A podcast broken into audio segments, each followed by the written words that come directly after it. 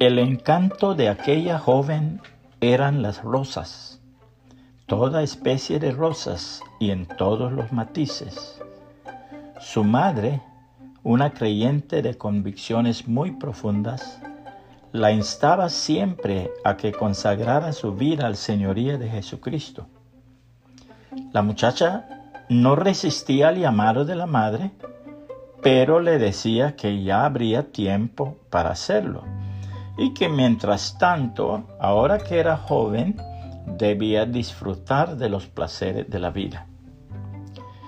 La buena mujer oraba y le pedía al Señor que le diese una oportunidad en que pudiese tocar el corazón de su hija de tal manera que le cambiara su modo de pensar.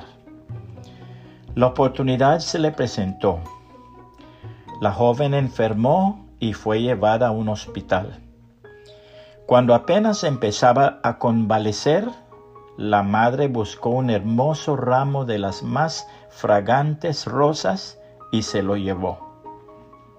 Se entusiasmó con sus rosas y tomándolas exhaló su fragancia. Entonces le dijo la madre, estas rosas son para ti.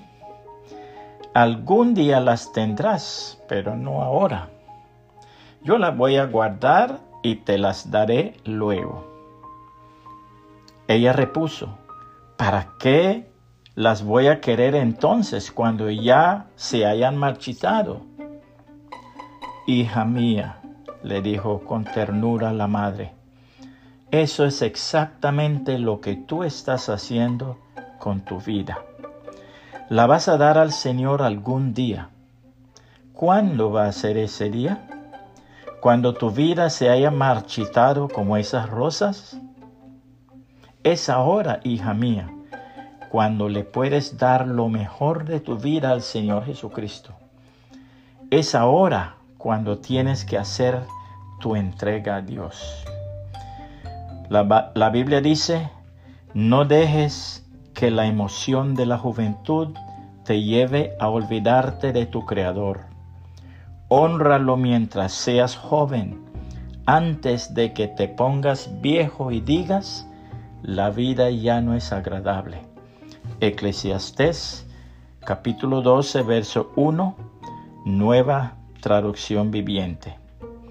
Que el Señor Jesucristo le bendiga y le guarde.